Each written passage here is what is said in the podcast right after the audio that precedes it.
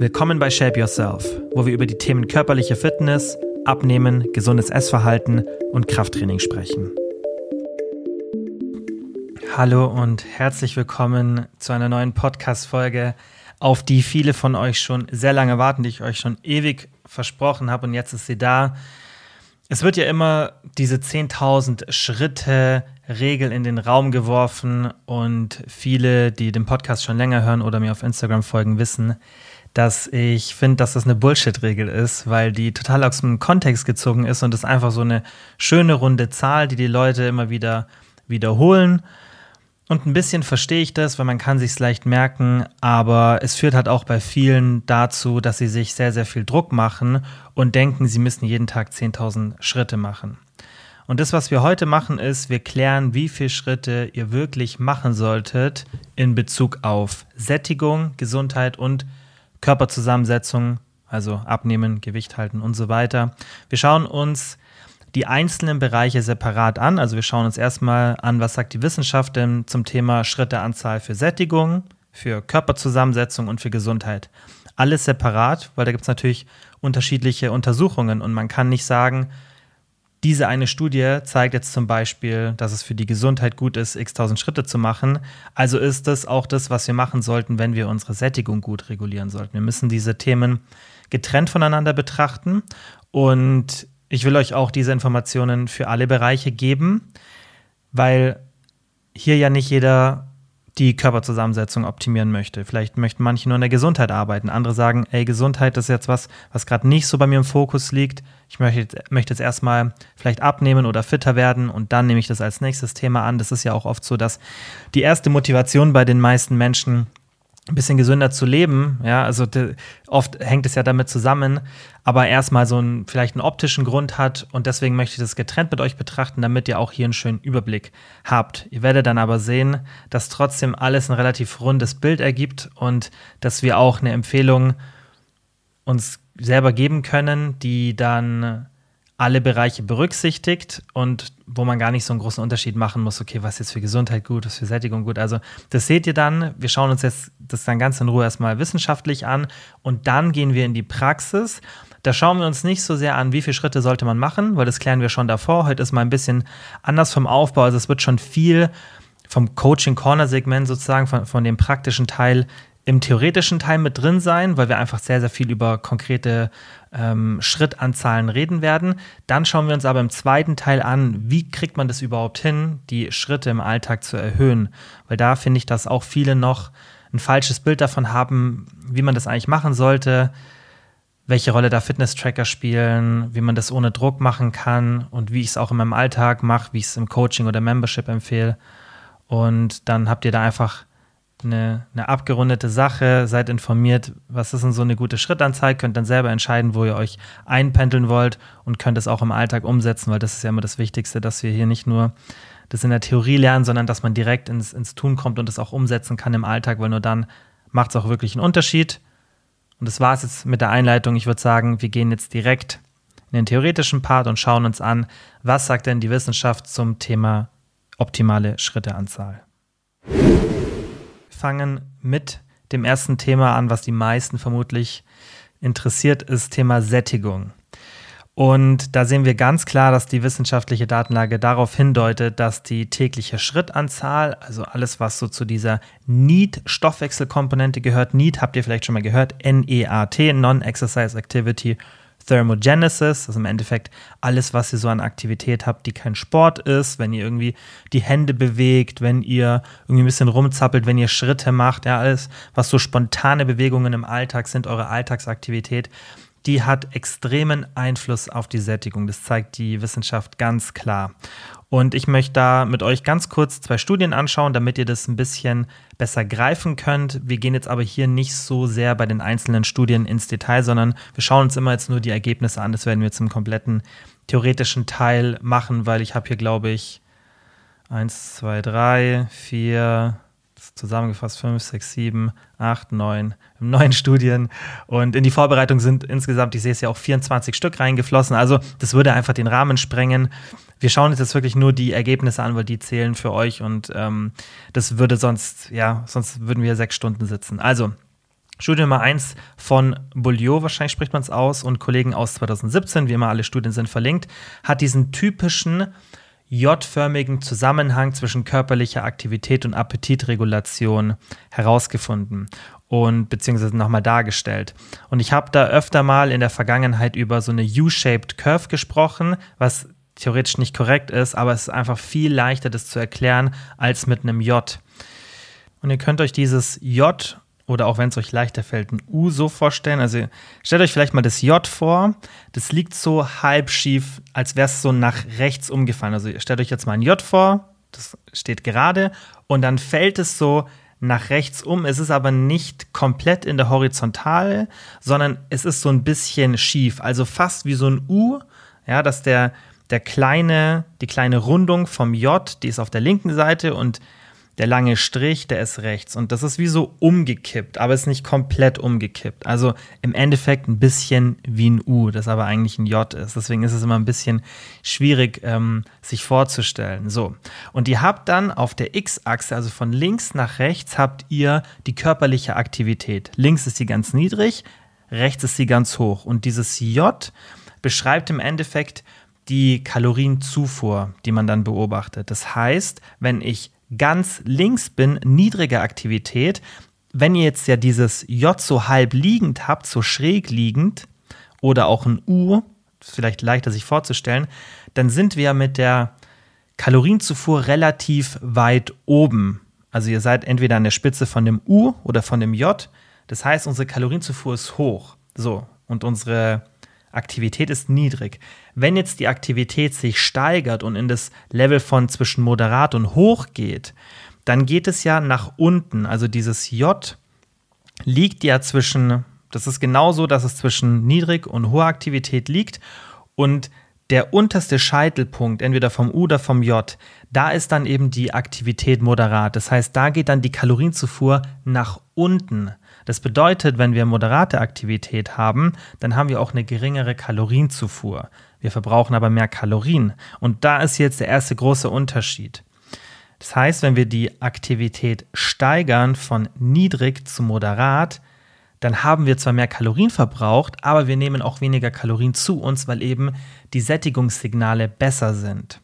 Und dann ab diesem Scheitelpunkt, wo es jetzt wieder bei dem J in den langen Strich nach oben geht oder eben beim U, da ist es so, dass die Kalorienzufuhr wieder steigt, was aber nicht schlimm ist, weil mit steigender Aktivität, wir gehen dann ja, also wenn wir dann beim J ganz rechts an der Spitze von, von dem langen Strich sind, da sind wir bei der sehr hohen Aktivität.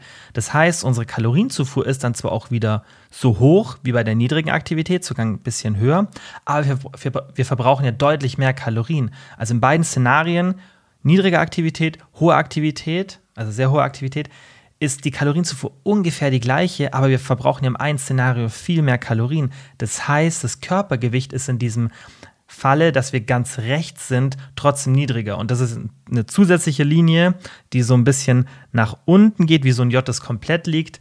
Ist auch alles super schwierig, das in einem Podcast zu erklären.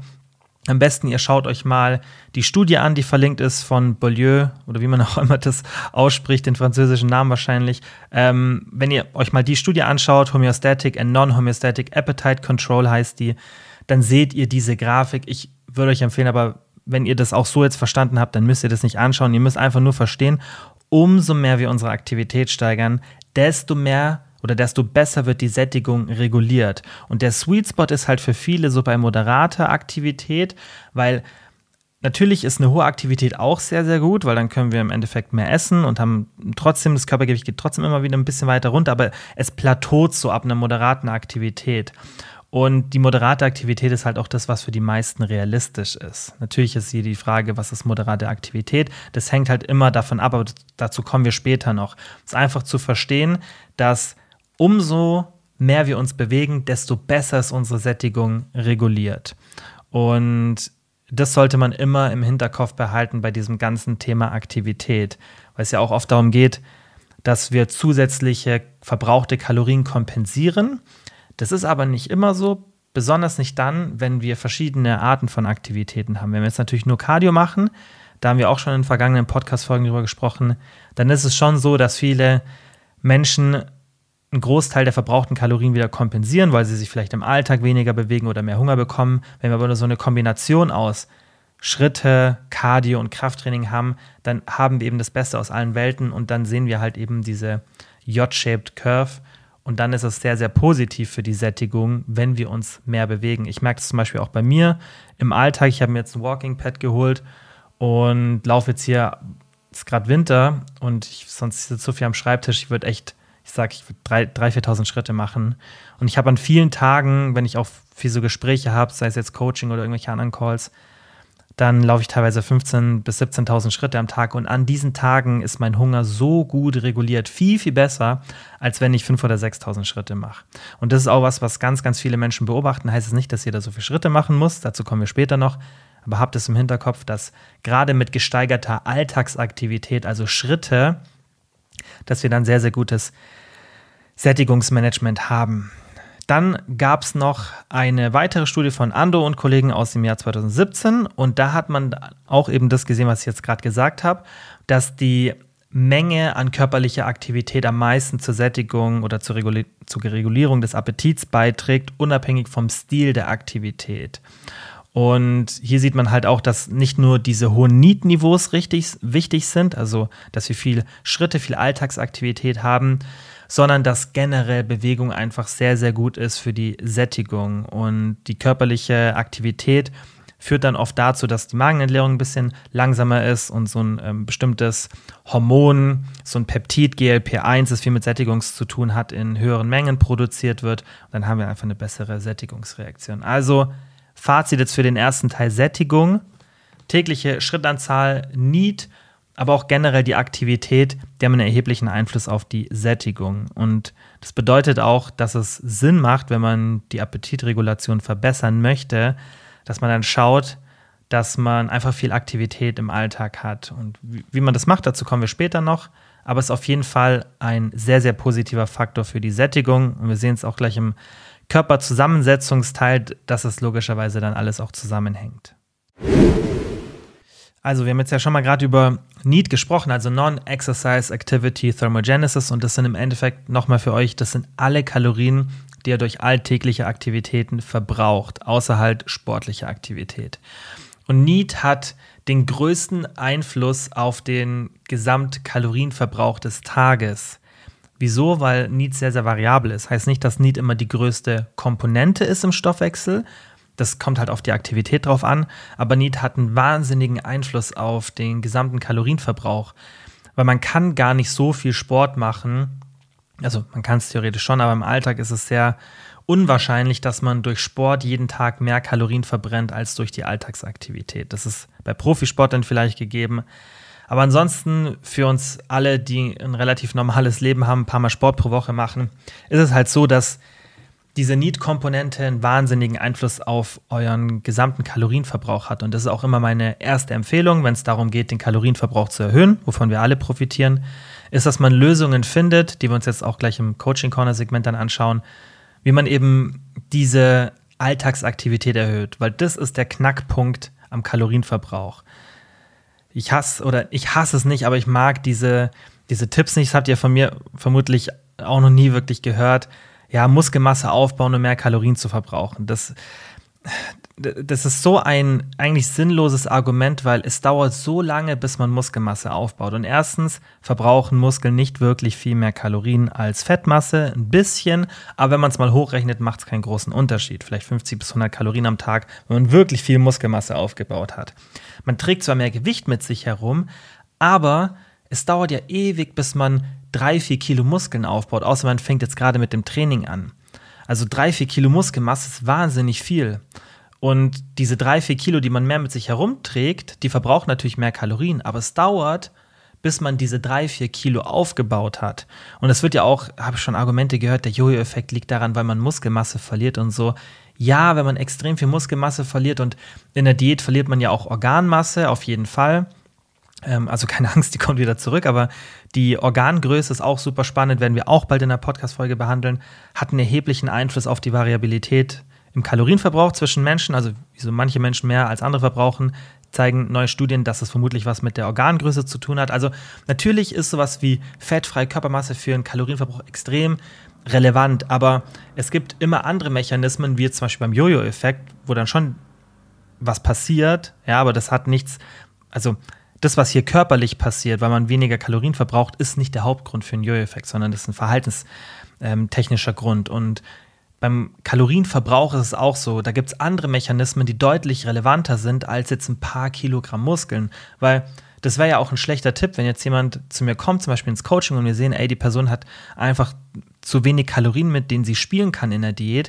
Und wir sagen, hey, wir erhöhen jetzt deinen Kalorienverbrauch und dann geben viele Leute diesen Tipp, ja, geh ins Gym, fang an zu trainieren, dann baust du Muskeln auf, verbrauchst mehr Kalorien. Das ist der größte Bullshit-Tipp, weil in drei, also die Person will ja jetzt was ändern. Und nicht mal in drei Monaten baut man so viel Muskeln auf, außer man fängt an mit, hat noch nie Krafttraining gemacht und fängt dann das erste Mal an, wirklich auf alles zu achten, Protein, Steigerungen und hat vielleicht auch noch ein gutes genetisches Potenzial, dann kann schon mal sein, dass man in drei Monaten so viel Muskelmasse aufbaut, dass es einen signifikanten Unterschied macht. Bei den meisten nicht. Bei den meisten dauert es ein bis drei Jahre, bis da wirklich ein richtig signifikanter Unterschied da ist, den wir innerhalb von einem Monat über Alltagsaktivität erreichen können, wenn wir was verändern.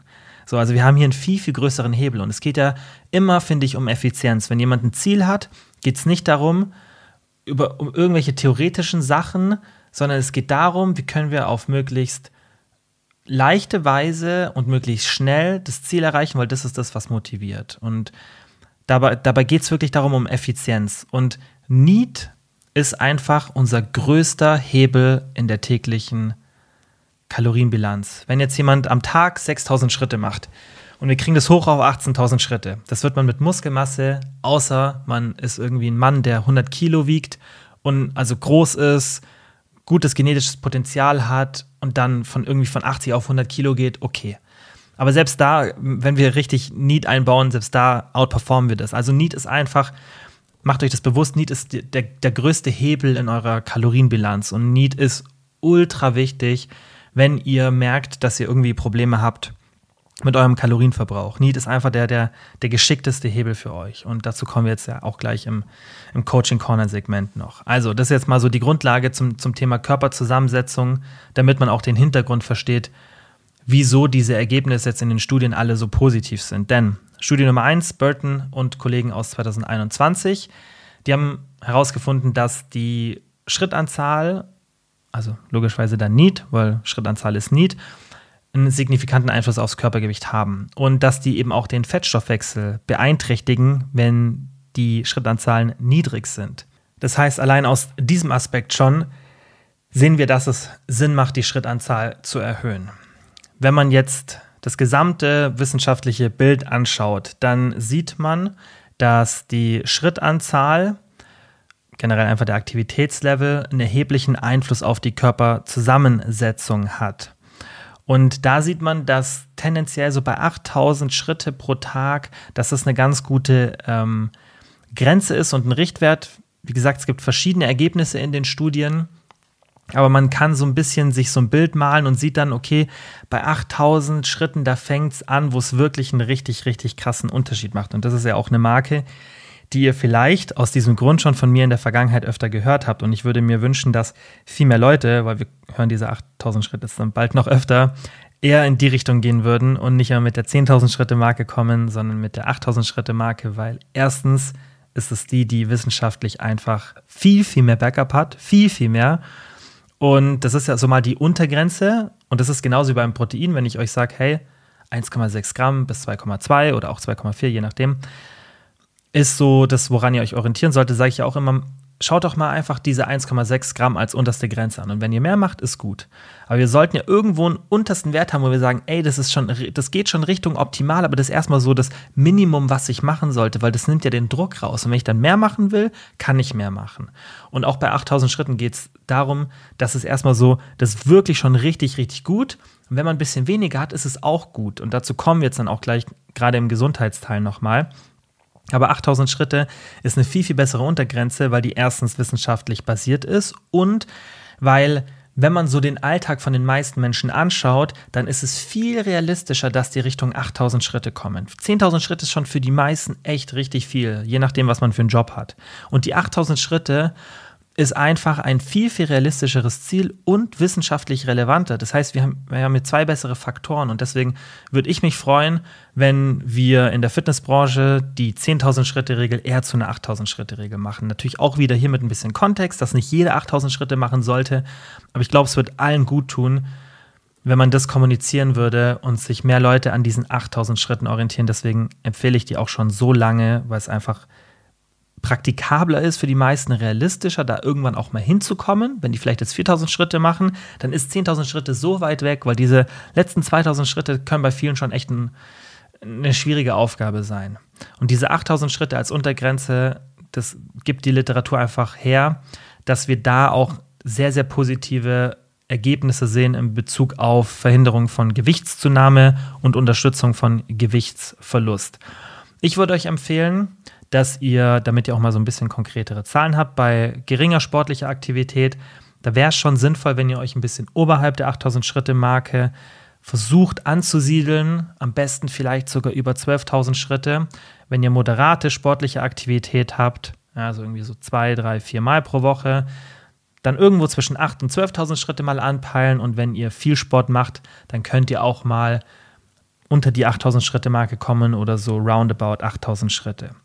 Wir sehen eben jetzt auch nochmal diese 12.000 Schritte, dass man in der Literatur sieht, dass 12.000 Schritte einen guten Zusammenhang mit einer erfolgreichen Gewichtskontrolle zeigen. Da muss man natürlich auch mal ein bisschen die sportliche Aktivität berücksichtigen. Deswegen habe ich euch gerade auch so Werte gegeben, die ihr berücksichtigen könnt, wenn ihr gute sportliche Aktivität habt. Das heißt, das müsst ihr auch immer mit berücksichtigen. Und was auch ganz interessant ist, man sieht in den Studien, dass so 11 bis 12 Kalorien pro Kilogramm notwendig sind, um eine Gewichtswiederaufnahme zu vermeiden. Das heißt, wenn man abgenommen hat, ist es extrem relevant, die Aktivität hochzuhalten.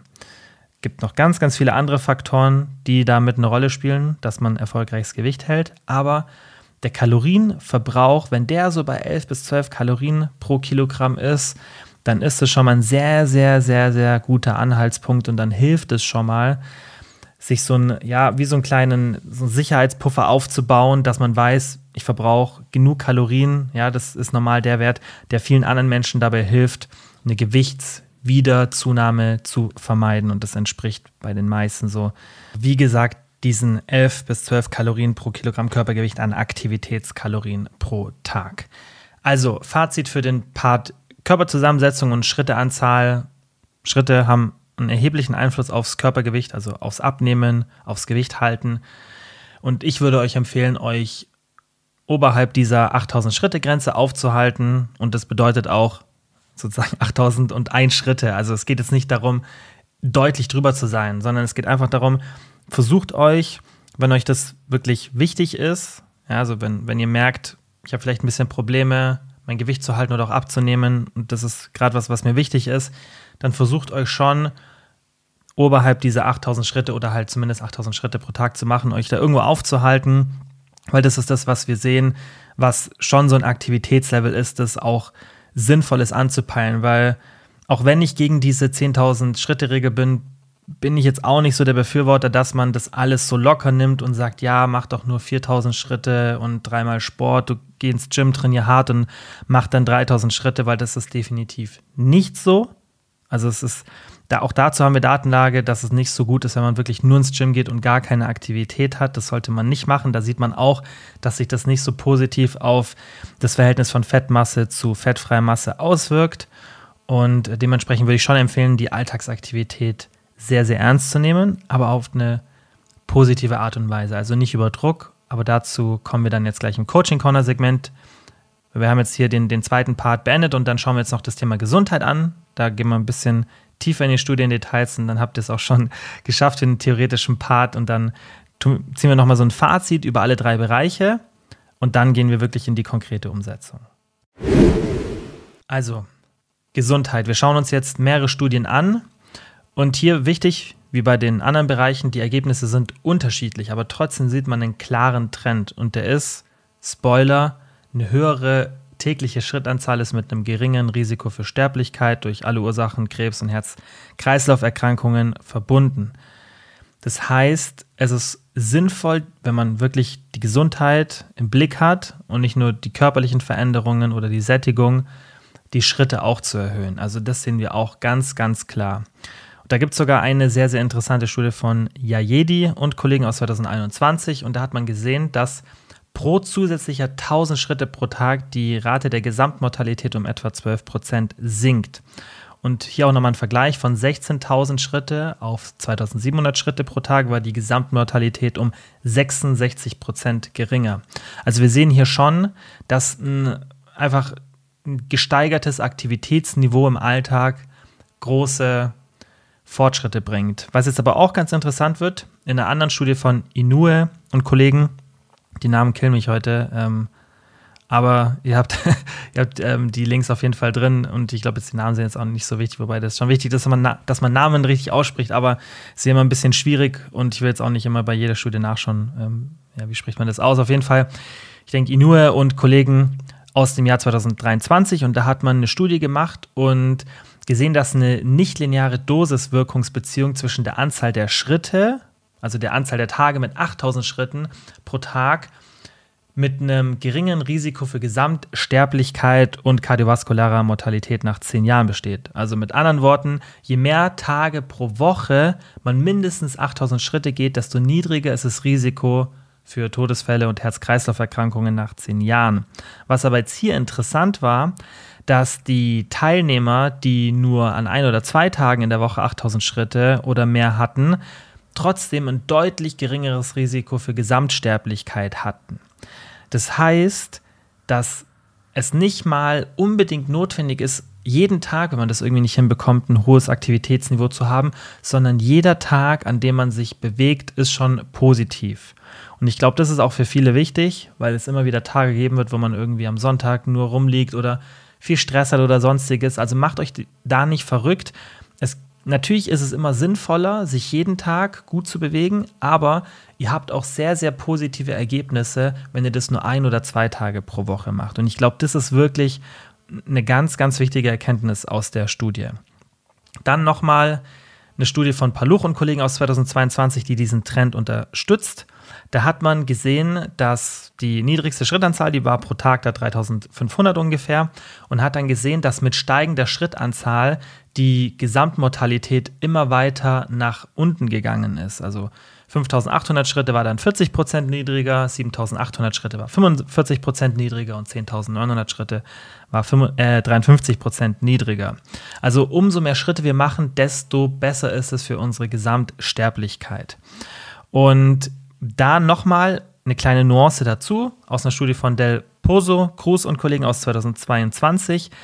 Da hat man gesehen, dass die Intensität der Schritte auch Einfluss hat. Das heißt, eine gute Kadenz von 80 Schritten pro Minute, das ist dann schon relativ zügig, wirkte sich halt am positivsten auf die Gesamtsterblichkeit aus. Das unterstützt auch wieder so ein bisschen diesen Cardio-Aspekt, den wir sehen, dass Cardio-Training auch wichtig ist. Und ich würde jetzt euch nicht empfehlen, alle Schritte so super intensiv zu machen, sondern einfach ein Mix, wie vorhin schon gesagt, wenn euch die Gesundheit wichtig ist, aus verschiedenen Sportarten reinzubringen. Also dieses, ja, nur ins Gym gehen und nur pumpen oder keine Ahnung, nur Muskelaufbau anzupeilen und kein Cardio zu machen, keine Alltagsaktivität zu machen, ist nicht das Optimale, was man machen kann. Das ist auch super für die Gesundheit und immer noch besser, als gar nichts zu machen. Aber wenn ihr sagt, ich will, ich will einen guten Mix drin haben und ich will wirklich schon so das Optimum erreichen, dann hier halt auch mal das berücksichtigen, dass ihr nicht nur Spaziergänge machen sollt, wenn ihr wirklich das Optimum machen wollt, sondern ab und zu auch mal eine bisschen schnellere Kadenz haben könnt. Das heißt, selbst wenn jetzt irgendwie keine Möglichkeit habt zu joggen, entweder das macht euch keinen Spaß oder ihr habt irgendwie, keine Ahnung, aktuell Knieprobleme oder ihr seid schon ein bisschen älter, was auch immer der Grund dafür ist, dann reicht es auch, wenn ihr einfach so einen zügigeren Lauf macht, weil 80 Schritte pro Minute kriegt man schon hin, wenn man ein bisschen zügiger einfach läuft. Also es geht einfach darum, auch mal ein bisschen höhere Intensitäten zu fahren, wenn man wirklich hier das Optimum haben will. Und wenn wir das jetzt alles so ein bisschen zusammenfassen, dann sieht man auch hier, dass so ja, so 7.000, 8.000 Schritte für die Gesundheit so der Sweet Spot ist, den man erreichen sollte und dass auch die Steigerung, das haben wir ja auch in der Einstudie von Paluchen-Kollegen gesehen, dass allein die Steigerung von 3500 auf 5800 Schritte zu einer Gesamtmortalitätsverringerung von 40 Prozent geführt hat. Also dieser Unterschied von wirklich wenig Schritten, also 3500 würde ich sagen, ist wirklich wenig, aber das ist was die meisten haben. Ich weiß gerade nicht, hätte ich vielleicht noch davor recherchieren sollen, was in Deutschland so Durchschnitt ist. Ich meine irgendwas so zwischen 4.000 und 6.000 Schritten, aber nagelt mich bitte nicht drauf fest, aber ich meine, das ist so der Durchschnitt, den wir in Deutschland haben. Und wenn wir diesen steigern auf irgendwie 6000 Schritte und dann irgendwann auf 8000 Schritte, also der größte Unterschied ist erstmal die Steigerung so von 3 oder 4000 Schritte auf 6, 7000, 8000 Schritte. Da ist wirklich der größte Unterschied. Und dann natürlich, wenn wir noch steigern, 8, 9, 10, 11, 12, natürlich haben wir auch in der ersten Studie gesehen, dann haben wir immer wieder so ein bisschen 10 Prozent, die nochmal runtergehen pro 1000 Schritte mehr. Aber das heißt ja nicht, dass wir das unbedingt ausreizen müssen, weil wir die, diesen größten Effizienzfaktor, den haben wir einfach bei diesen wirklich niedrigen Schrittanzahlen, die wir dann auf moderate Schrittanzahlen steigern. Und da muss man, finde ich, auch wieder Realismus reinbringen. Was ist denn überhaupt möglich? Weil, wenn ich mir jetzt sage, okay, theoretisch das Beste wäre für meine Gesamtmortalität, dass ich 17.000 Schritte am Tag mache. Aber das verursacht so viel Druck, dass ich wieder gestresst bin, dass ich es auch nicht schaffe, dass ich eine schlechte Beständigkeit habe und dann schaffe ich die eh nicht. Dann wäre es doch sinnvoller zu sagen, hey, ich gehe erstmal ein bisschen tiefer, schaue, ob ich das machen kann, bin dann dadurch ein bisschen entspannter und habe trotzdem so den größten Effizienzfaktor. Ich nehme trotzdem extreme gesundheitliche positive Auswirkungen mit aber ich setze mir halt ein realistisches Ziel. Und das ist ganz, ganz wichtig bei diesem Thema Gesundheit, weil man ja hier sieht, hey, umso mehr, umso besser, auch bei der Sättigung, wobei wir da sehen, Sättigungssignale sind zwar besser reguliert, wenn wir höher gehen, aber so der Sweet Spot ist schon bei einer moderaten bis moderat hohen Aktivität und alles, was drüber geht, dann steigt auch irgendwann wieder die Kalorienzufuhr. Da macht es dann halt Sinn, sich aus diesem gesamten Kontext rauszunehmen, ich setze mir eher so ein, so ein Minimumziel und alles, was ich drüber mache, ist cool, aber ist kein Muss. Also Fazit jetzt über alle drei Bereiche. Jede Steigerung von Schritten ist positiv für die Gesundheit. Also mehr als 8000 Schritte zu machen, ist noch gesünder. Aber die Steigerung von sehr wenig auf moderate Schritte bringt den größten Vorteil im Endeffekt. Also das ist unser größter Hebel und ich denke auch der realistischste für die meisten.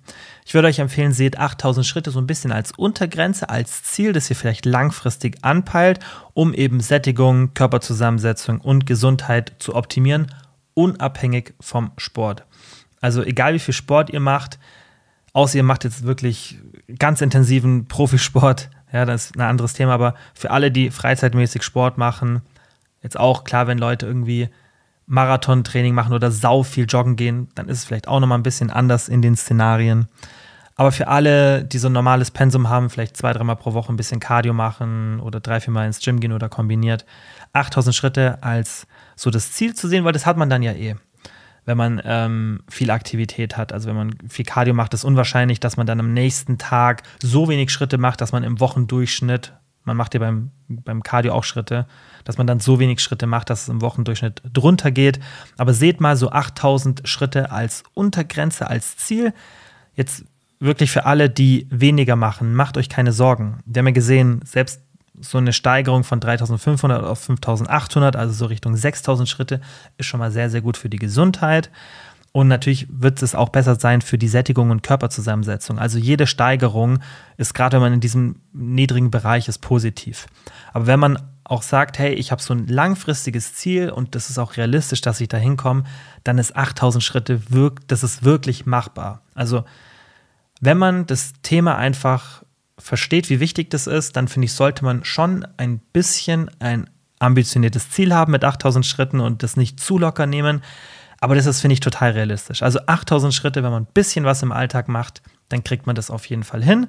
Und natürlich gerne höher gehen, solange es eben euer Alltag erlaubt. Und natürlich auch den Druck, den ihr euch damit macht, berücksichtigen. Und logischerweise auch das Sportpensum. Also versucht es jetzt nicht ins Unermessliche zu pushen und euch dadurch einen extremen Druck zu machen. Wir kommen jetzt gleich im Coaching Corner Segment konkret dazu, wie das funktioniert. Und dann könnt ihr das auch umsetzen. mal testen, wo ihr seid und, und was wirklich so in eurem Alltag sustainable ist. Und dann könnt ihr das ohne Druck machen. Dann könnt ihr sagen, 8000 Schritte ist mal so meine Untergrenze. Vielleicht komme ich ein bisschen drüber, so wie ich es jetzt gerade mache. Für mich ist es immer cool, wenn ich so im Wochendurchschnitt so 12.000 Schritte habe. Aber es ist auch nicht immer so. Ich habe halt mal, mal, Tage mit 8000 Schritte, mal Tage mit 17.000 Schritten. Aber das einfach versuchen, also ich schaue auch, wie kann ich das einfach so steigern, dass es mich jetzt nicht stresst, dass ich es in meinem Alltag unterbringe und dass es mir eher gut tut und nicht schadet, aber dass ich es auch einfach ähm, berücksichtige, dass, dass es wichtig ist und so solltet ihr da auch vorgehen. So, Coaching Corner Segment wird heute vermutlich ein bisschen kürzer als der theoretische Part, weil jetzt auch gerade am Ende, also ich bin ja schon viel in die Praxis übergegangen und wir schauen uns jetzt wirklich mal nur an, wie man vorgehen sollte, um mehr Schritte ohne Zwang und Druck zu erreichen. Unter dem ganzen Deckmantel soll das, soll das stehen, weil man sollte zwar, wenn man ambitionierte Ziele hat, das nicht zu locker nehmen, aber es sollte eher mit einem klaren Fokus passieren, sage ich ja immer, anstatt mit Druck. Also, Part Nummer eins: Schritte passiv in der Freizeit erhöhen. Das ist eigentlich das, was den kleinsten Einfluss hat. Auch wenn ich diese Tipps selber gerne gebe, weil es macht einen Unterschied, aber es ist jetzt nicht das, was ja einfach, was den großen Brocken dann bei den Schritten ausmacht. Wenn man zum Beispiel sagt, ich steige bei der Bahnfahrt oder bei Busfahrten steige ich ein, zwei Stationen früher aus.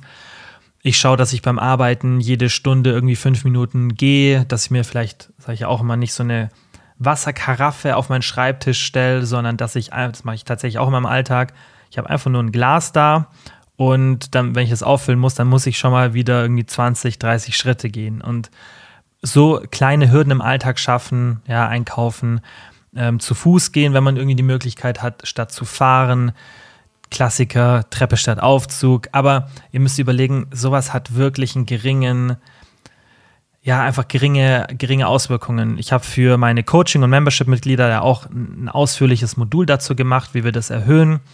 Und da habe ich auch mal ausgerechnet, wie oder welchen Einfluss das denn wöchentlich hat, wenn man zum Beispiel die Treppe statt einen Aufzug täglich nimmt. Und selbst wenn man da wirklich optimistisch rechnet, aus, ihr lauft jetzt irgendwie am Tag, keine Ahnung, ihr habt beim Arbeiten tausend Treppenstufen und ihr müsst immer mit einem Aufzug fahren, ist was anderes. Aber so im Alltag von den meisten Menschen, da kommt es vielleicht auf die Woche, dass es 1500 Schritte sind. Oder wenn man zum Einkaufen läuft, zweimal pro Woche, dann sind es auch in einem Szenario, wo man jetzt nicht ewig weit läuft, weil man kauft vielleicht auch irgendwie ein paar frische Sachen und vielleicht hat man irgendwie ein gutes Kühlsystem für den Weg. Aber in der Regel läuft man dann ja eher zum Einkaufen, wenn es nicht so weit ist.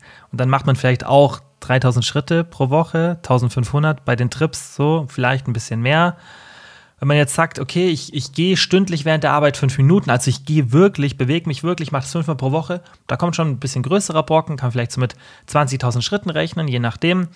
Wenn man jetzt sagt, ähm, täglich, also wirklich sieben Tage pro Woche, steige ich ähm, beim Busfahren eine Station früher aus, sind das so 3000 Schritte. Also ich habe da so eine Übersicht, Übersicht für alle gemacht. Und da sieht man, dass das jetzt, das ist alles auf die Woche gerechnet, dass jetzt nicht so die die extremen Hebel sind. Natürlich akkumuliert sich das, so wie man sagt, es läppert sich zusammen, aber es ist jetzt auch nicht so, weil der Aufwand ja auch immer ein bisschen da ist, dass es einen extremen Unterschied macht, weil vielleicht stresst es einen, man ist irgendwie immer ein bisschen zu spät dran, dann muss man auch noch eine Station früher aussteigen oder keine Ahnung, ist wie jetzt arschkalt draußen. Das muss man ja auch immer berücksichtigen. Sind es Sachen, die ich, die ich wirklich beständig machen kann, die so passiv ähm, ablaufen, ohne dass es mich stresst? Und lohnt sich dieser Aufwand dann? Das, das muss man, finde ich, bei Alltagsaktivität immer berücksichtigen. Man muss sich immer anschauen, was mache ich denn so in meinem Alltag?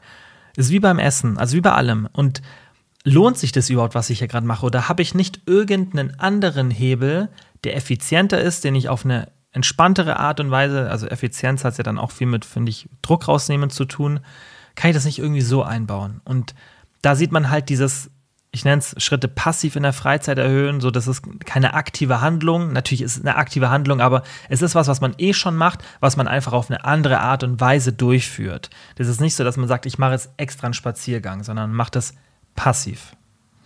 Und hier muss man halt sehen, dass es in der Regel nicht so krasse Auswirkungen hat, sondern das ist so, man sagt so bei uns, Kleinvieh macht auch Mist, aber das ist jetzt nicht so, dass es einfach den größten Unterschied macht. Deswegen sollte man das in der Hierarchie ein bisschen weiter unten einsortieren.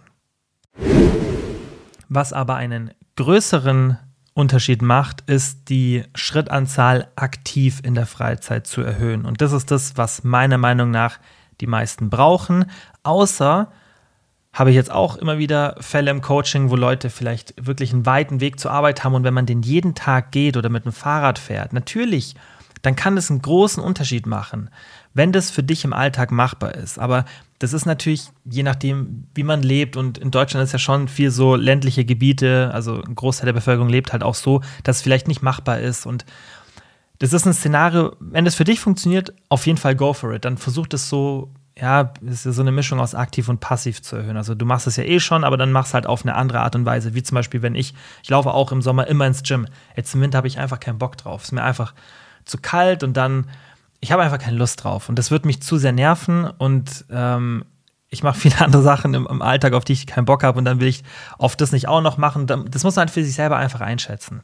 Aber im Sommer mache ich es zum Beispiel. Und das, klar sind das so Sachen, die sind wichtig und die haben, machen einen Unterschied bei vielen Menschen können die auch schon ausreichen, um eine sehr hohe Schrittanzahl zu erreichen, aber bei vielen eben nicht. Und die meisten müssen auf irgendeine aktive Art und Weise die Schritte im Alltag erhöhen. Zum Beispiel 10 Minuten Spaziergang morgens und abends. So eine Routine rausmachen ist eh super, dass man ein bisschen Licht am also tagsüber erstmal in den ersten Stunden an die Augen lässt. Das hilft auch einfach, diesen Tag-Nacht-Rhythmus zu setzen. Das gleich am Abend, wenn die Sonne ein bisschen tiefer steht, hilft auch nochmal so ein bisschen den Rhythmus zu setzen und man ist gleichzeitig noch aktiv. Also es hat ja hier mehrere Vorteile.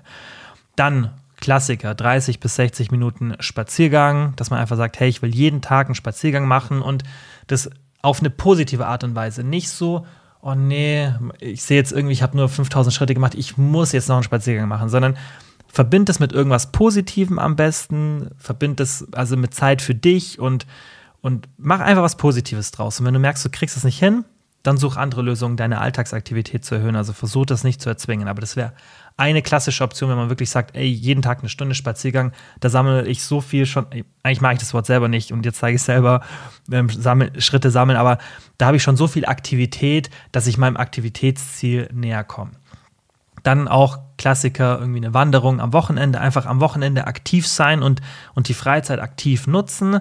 Das ist aber auch einfach eine Präferenzsache. Vielleicht ist man schon unter der Woche so aktiv, dass man sagt, hey, Wochenende will ich einfach ein bisschen runterfahren. Muss ja jeder für sich selber entscheiden. Es gibt ja hier immer individuelle Ansätze. Was auch sehr, sehr gut ist, ist zu sagen, ich gehe eh viermal die Woche ins Gym und um einfach das Ganze effizient zu machen, gehe ich danach 30 bis 90 Minuten aufs Laufband. Und oft bin ich nach dem Gym so ein bisschen kaputt und will jetzt nicht noch joggen, sondern ich gehe einfach auf einer schnellen Geschwindigkeit. Ja, oder ein bisschen zügiger. Man kann aber auch ein bisschen langsamer gehen. Also es kann auch irgendwas so 5 oder 6 km/h sein oder 3 km/h sogar nur. Also wenn ich zum Beispiel auf meinem Walking Pad laufe, laufe ich meistens so mit 2,7, 2,5 km/h, je nachdem, was ich mache. Und dann könnt ihr, das Gute, wenn ihr ein Laufband habt, dann könnt ihr, erstens, ihr habt keine Auswirkungen auf die Regeneration, ihr könnt irgendwas nebenbei machen, wie ich zum Beispiel arbeiten, ihr könnt irgendwie E-Mails beantworten, ihr könnt, keine Ahnung, WhatsApp beantworten, ihr könnt telefonieren, irgendwas nebenbei machen, manche lernen, einen Film schauen, ihr könnt irgendwas, was ihr vielleicht eh tun müsst, nebenbei machen. Das ist natürlich, wenn wir draußen spazieren gehen, ein bisschen schwierig. Sollte man vielleicht auch nicht machen. Wenn man in der Stadt irgendwo spazieren geht, über Straßen zu laufen, einfach gefährlich mit, mit dem Handy in der Hand. Aber wenn man auf einem statischen Laufband ist, dann kann man das alles super machen. Und das ist dann natürlich zeitlich effizient, weil man sagt, ich merke eh nicht, dass ich laufe. So ist bei mir. Also ich mache manche Sachen beim Arbeiten, gerade so Calls und so weiter. Da bin ich aktuell, also da gibt es eigentlich keinen, den ich nicht auf dem Walking Pad mache, weil ich kann da währenddessen ich habe zwar meistens, ähm, wenn ich jetzt wichtige Calls habe, eine AI, die für mich mitschreibt, so, also ich muss auch keine Notizen mehr machen und sonst muss, also das Telefonat ist ja das, was ich mache, wenn ich jetzt irgendwie so Sachen mache, das berichten mir auch immer viele im Coaching, die ein Walking Pad haben, nachdem ich das empfohlen habe, die dann irgendwie so, wenn man irgendwie am Schreibtisch was bisschen komplexeres machen muss, auch so Schreibarbeit und so, ist oft schwierig mit dem Laufen, aber alle anderen Sachen kann man aufs Walking Pad und kann die Zeit effizient nutzen. Also ohne dass es einen Stress. Und da laufe ich dann auch nicht zu schnell, weil ich merke, wenn ich zu schnell laufe, dann ist schon so eine Art von Stress. Aber wenn ich so, so voll gemütlich laufe, so zweieinhalb kmh, dann merke ich das eigentlich gar nicht. Und dann ist es oft sogar positives Denken. Also hier so ein bisschen diesen Trick nutzen, dass, dass ihr zwei Sachen verbindet und halt auch nach dem Gym macht extrem viel Sinn, weil ihr dadurch nicht nochmal euch anziehen müsst und los müsst. Das kennt ihr ja. Diesen Spaziergang dann zu machen, ist vielleicht noch die Hürde da, anziehen, raus und so weiter. Und da könnt ihr sagen, ich bin jetzt eh schon im Gym, jetzt gehe ich halt noch jedes Mal nach dem Gym, ist meine Angewohnheit, jetzt gerade im Winter, so habe ich es auch gemacht vor dem Walking Pad, als ich es mir gekauft habe habe ich einfach im Gym jedes Mal eine halbe Stunde mich, mich bin ich aufs Laufband gegangen, habe irgendwie DMs von euch beantwortet und ähm, habe einfach so die Zeit effizient genutzt, dass ich, ich bin eh schon dort und ob ich jetzt eine halbe Stunde länger bleibe oder nicht, macht bei mir jetzt dann keinen großen Unterschied. Und wenn ich dann eh währenddessen ein bisschen arbeiten kann, dann passt es so. Und das, solche effizienten Sachen einzubauen, machen extrem viel Sinn. Ich würde euch wirklich empfehlen, wenn ihr den Platz habt, dann überlegt euch mal ein Walking Pad zuzulegen. Ich habe auch eins in der Podcast-Beschreibung oder wenn ihr auf meinen Instagram-Link geht, also den ich im Profil habe, ähm, zwei verlinkt. Einmal eins, das ich aktuell, ich habe zwei. Ähm, das eine kriegt jetzt ein Kumpel von mir, weil es ein bisschen mir zu groß ist und ich es oft nicht so nutze. Das hat eine Option, dass man joggen kann. Also es hat auch eine höhere Geschwindigkeit. Ich habe aber auch noch ein kleineres, das nutze ich jetzt eigentlich die ganze Zeit und die sind beide verlinkt, die sind beide super und dann könnt ihr euch sowas mal überlegen. Weil ein Walking Pad ist einfach cool. Das eine kostet jetzt aktuell so um die ja, 170 Euro. Preise verändern sich ja leider natürlich ähm, immer ein bisschen auf Amazon, aber ihr bekommt so ein normales Walking Pad irgendwo so zwischen 150 und 200 Euro, je nach Saison. Im Winter ein bisschen teurer, weil die Nachfrage halt höher ist. Und sonst kriegt ihr das sicherlich auch, die ich verlinkt habe, ähm, für 160, 170 Euro. Also, das finde ich jetzt keine so eine krasse Investition. Das hält ja auch lang und ist einfach super praktisch, weil Vielleicht habt ihr ein paar Tage Homeoffice, selbst wenn ihr nicht zu Hause arbeitet, könnt ihr das Walking Pad nutzen und das irgendwie, keine Ahnung, sagen, hey, jeden Tag mache ich eine Dreiviertelstunde, während ich Netflix schaue.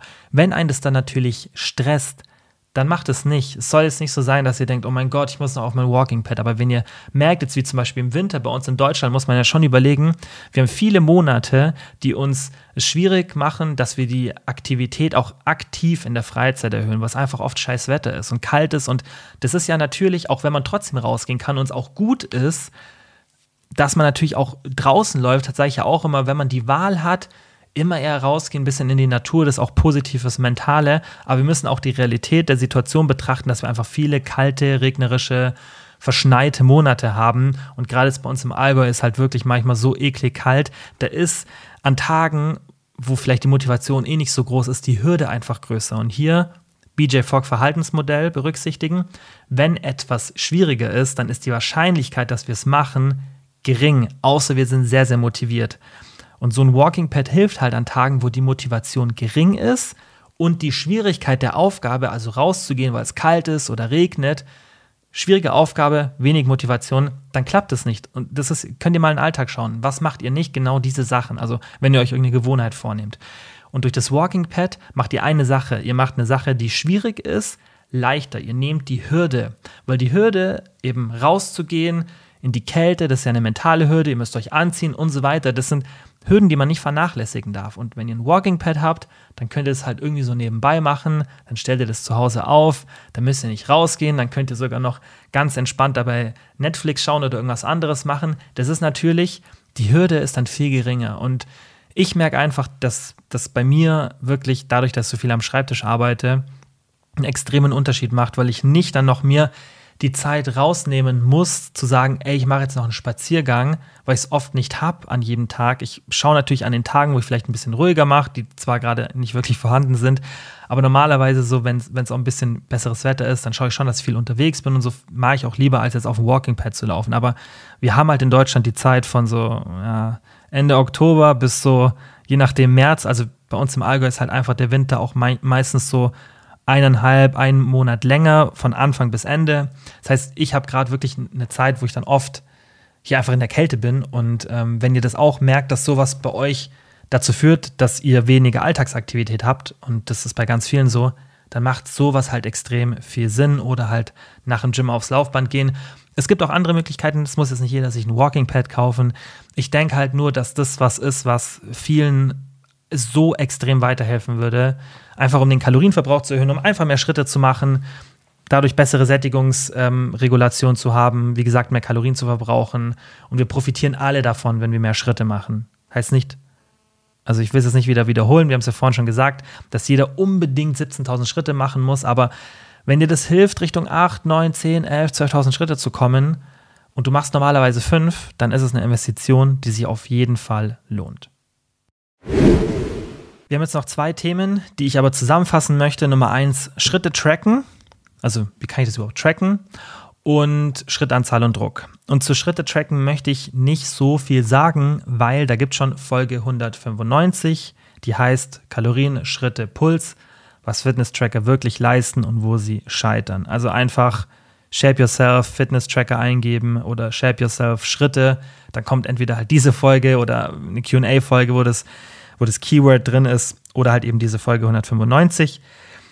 Und dann könnt ihr euch mal anhören, wie gut Fitness-Tracker im Schritte erfassen sind. Kleiner Spoiler für die, die sich die Folge nicht anhören wollen, die sind ziemlich gut darin, Schritte zu tracken. Sie sind nicht gut darin, den Kalorienverbrauch zu bestimmen. Es gibt halt ein bisschen in, Anf in Anführungszeichen Gefahren. Also wenn das einfach zu viel Druck verursacht, dann nutzt es nicht.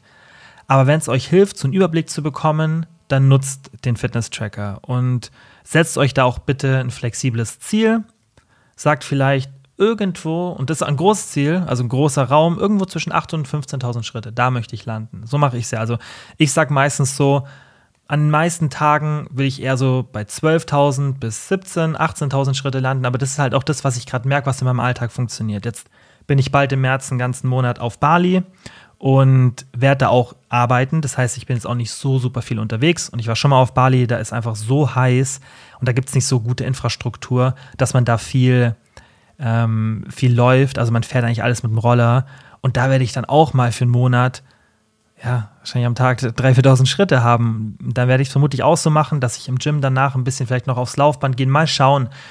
Also macht es auch immer der Situation abhängig. Und ich denke, ich werde jetzt vermutlich auch, wenn der Sommer kommt, und ich dann in Deutschland viel bin, werde ich auch wahrscheinlich weniger Schritte haben als jetzt sogar im Winter, weil ich kann mir nicht vorstellen, ich habe jetzt, also vielleicht werde ich mir eine Klimaanlage dann holen, so eine mobile, aber aktuell wäre mir das zu warm, um dann immer auf dem Walking Pad zu laufen, weil das merkt man dann, glaube ich, schon, wenn es bei uns richtig warm ist.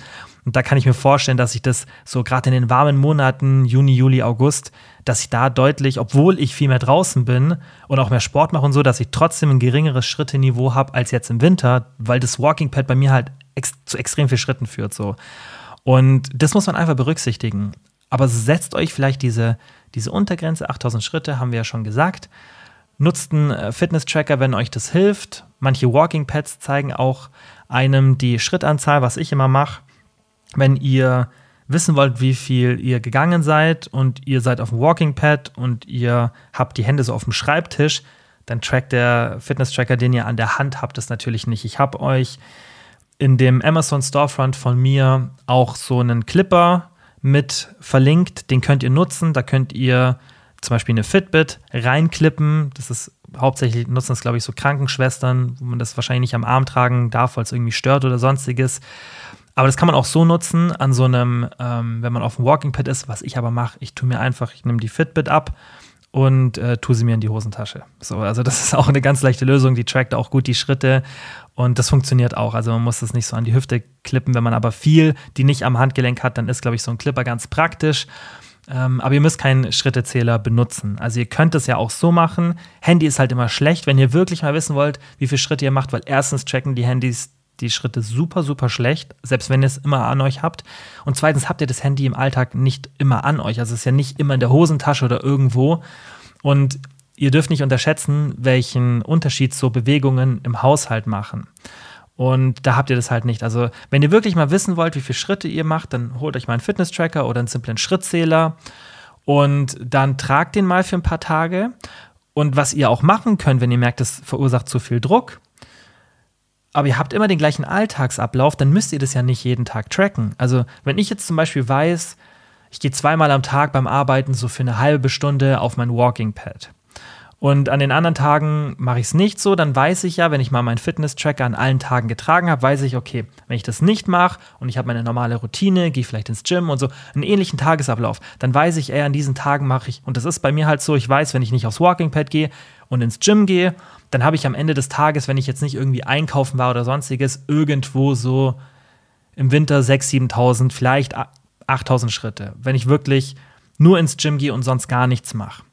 Wenn ich nicht ins Gym gehe und gar nichts mache, also kein Einkaufen, mit niemandem treffen, wirklich nur zu Hause arbeitet, dann habe ich eher so, ja, 4.000, 5.000 Schritte, wenn ich nicht auf dem Walking Pad war. Wenn ich natürlich einen Tag habe, wo ich sage, ich gehe nicht ins Gym, aber ich bin auf dem Walking Pad, dann weiß ich, ich habe vielleicht so, wenn ich zweimal drauf war, so 12.000 Schritte. Also ich weiß, es gibt so vier, fünf Szenarien in meinem, in meinem Alltag und ich weiß, wann habe ich ein, eine gute Schrittanzahl und wann ist sie vielleicht nicht so gut. Und dafür brauche ich ja keinen Fitness-Tracker mehr. Das ist, äh, für was brauche ich es dann noch? Ich, ist doch eh immer der gleiche Ablauf. Also, wenn mein Tag genau gleich aussieht und ich gehe ins Gym und mache sonst außerdem nichts, warum sollte dann an einem Tag meine Schrittanzahl bei 7000 sein und an einem anderen bei 12.000? Das macht gar keinen Sinn. Ich, ich mache ja nichts anderes. Und das kann euch vielleicht auch helfen, den Druck rauszunehmen und zu wissen, der Fitness-Tracker, der, der, die Zahl ist nicht relevant, sondern wichtig ist, was ihr im Alltag macht. Und ihr solltet euch mit so einem Fitness-Tracker dann nur darüber bewusst sein, dass der euch helfen kann, eben diese in Anführungszeichen Schwachstellen im Alltag zu erkennen, wie bei mir, wo ich dann sehe, okay, der und der Tagesablauf führt zu der und der Schrittanzahl. Also muss ich entweder schauen, dass diese Tage nicht so oft vorkommen oder dass ich an diesen Tagen nochmal Aktivität hinzufüge. Und da kann eben ein Schrittzähler helfen. Oder jetzt in der Diät, wenn man merkt, ich mache jetzt schon länger Diät und meine Alltagsaktivität verringert sich, habe ich eigentlich in der Folge, diese 195 Folge schon alles erklärt. Aber ich sage es nochmal kurz dazu, dann kann das helfen, so einen Schrittzähler zu tragen, weil selbst wenn ich sage, okay, ich lass alles gleich. Ich schaue, dass ich immer am Tag eine Stunde spazieren gehe, Sport und so, alles bleibt gleich. Es kann trotzdem sein, dass du über eine Woche gesehen deutlich weniger Aktivität hast, weil eben diese Bewegungen im Haushalt und vielleicht auch im Gym und so weiter geringer werden, weil du im Gym nicht mehr so viel rumläufst, weil du lethargischer bist. Auch im Haushalt läufst du statt am Tag 3000 Schritte vielleicht nur noch 1000 weil du einfach lethargischer wirst, weil dein Körper irgendwann sich gegen den Gewichtsverlust wehren möchte. Das ist unterschiedlich, wann das auftritt, hängt von der Defizithöhe ab, vom, von der Genetik, ähm, von deinem Körperfettanteil und so weiter. Aber da kann dann halt so ein Schrittzähler helfen, um zu checken, okay, ich habe zwar meine Routinen gleich, aber kann es sein, dass ich mich einfach im Alltag viel, viel weniger bewege? Und dann würde man hier ein bisschen herausfinden, ob das so ist oder nicht. Da kann es auf jeden Fall sehr, sehr gut helfen. Aber seht so ein Fitness-Tracker nicht als, ja, als ein Muss. Also, wenn ich jetzt den mal nicht anhab, so, dann ist mir das auch egal, weil ich weiß ja, ob ich jetzt aktiv bin oder nicht. Der sollte nur helfen in einem Moment, wo ich daran arbeite, meine Aktivität zu erhöhen. Da hilft es. Wenn ihr aber eine gute Routine habt und ihr wisst, wenn ich das und das und das mache, dann bin ich irgendwo zwischen 8000 Schritte und 15.000 Schritte, wie ich das gerade bei mir erklärt habe. An den Tagen bin ich eher so bei 7, 8, an den Tagen bei 12, an den Tagen bei 15. Dann legt den ab oder, oder tragt ihn weiter, aber, aber interpretiert die Zahl nicht als, oh mein Gott, heute ist wenig, heute ist viel, sondern seid euch einfach bewusst, dass das ja nichts ändert. Ihr wisst es ja so und so. Das ist ja wie mit dem Kalorienzählen. Wenn ich weiß, okay, wenn ich die und die und die und die Sache esse und die esse ich morgen genau so ähnlich, da muss ich ja nicht meine Kalorien zählen dafür, um das zu wissen, sondern dann kann mir das helfen, um die Situation zu analysieren und vielleicht auch Probleme zu finden, aber es sollte nicht irgendwie das, das Ganze jederzeit bewerten und immer mich zurückbringen, dass ich einen bestimmten Status quo halten sollte, sondern das sollte man frei entscheiden und auch einfach gemäß der Situation. So, das war's für heute. Ich hoffe und bin mir aber auch sicher, dass die Folge, auch wenn es viel mit Zahlen und so weiter war, euch einen guten Überblick gegeben hat darüber, wie viele Schritte man machen sollte und dass ihr auch das Thema entspannter sehen könnt. Und das natürlich umso mehr Schritte, desto besser, aber man muss auch die Realität betrachten und dass ihr vielleicht versteht, dass diese 10.000 Schritte Regel Bullshit ist, weil die haben wir jetzt hier nicht einmal gehört, weil sie in der Literatur nicht vorkommt. Ja, die Entstehung hätte ich vielleicht ganz am Anfang sagen sollen, ist tatsächlich aus ähm, einer Marketingkampagne in Japan ähm, von einem Schrittzähler entstanden und nicht, die kommt nicht aus der Wissenschaft. Und trotzdem wird die bis heute tausendfach zitiert.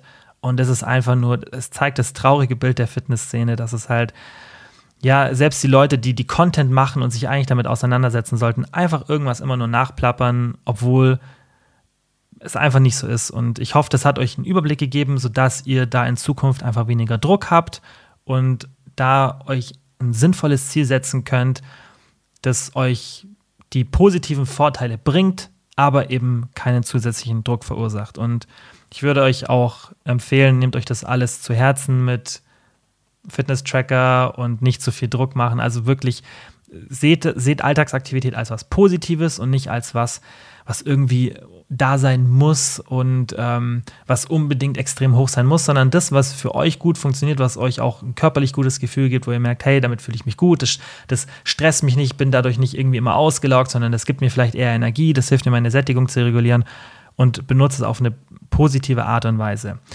Da würde ich mich natürlich immer freuen, wenn ihr diese Folge, weil ich glaube, das ist eine Folge, die sehr, sehr vielen weiterhelfen würde mit anderen Teilen, sei es WhatsApp, DMs oder in der Story. Und ganz, ganz wichtig, wenn ihr den Podcast auf Spotify bewertet, das hilft mir immer extrem. Und natürlich, wenn ihr den Podcast abonniert, falls ihr das noch nicht macht.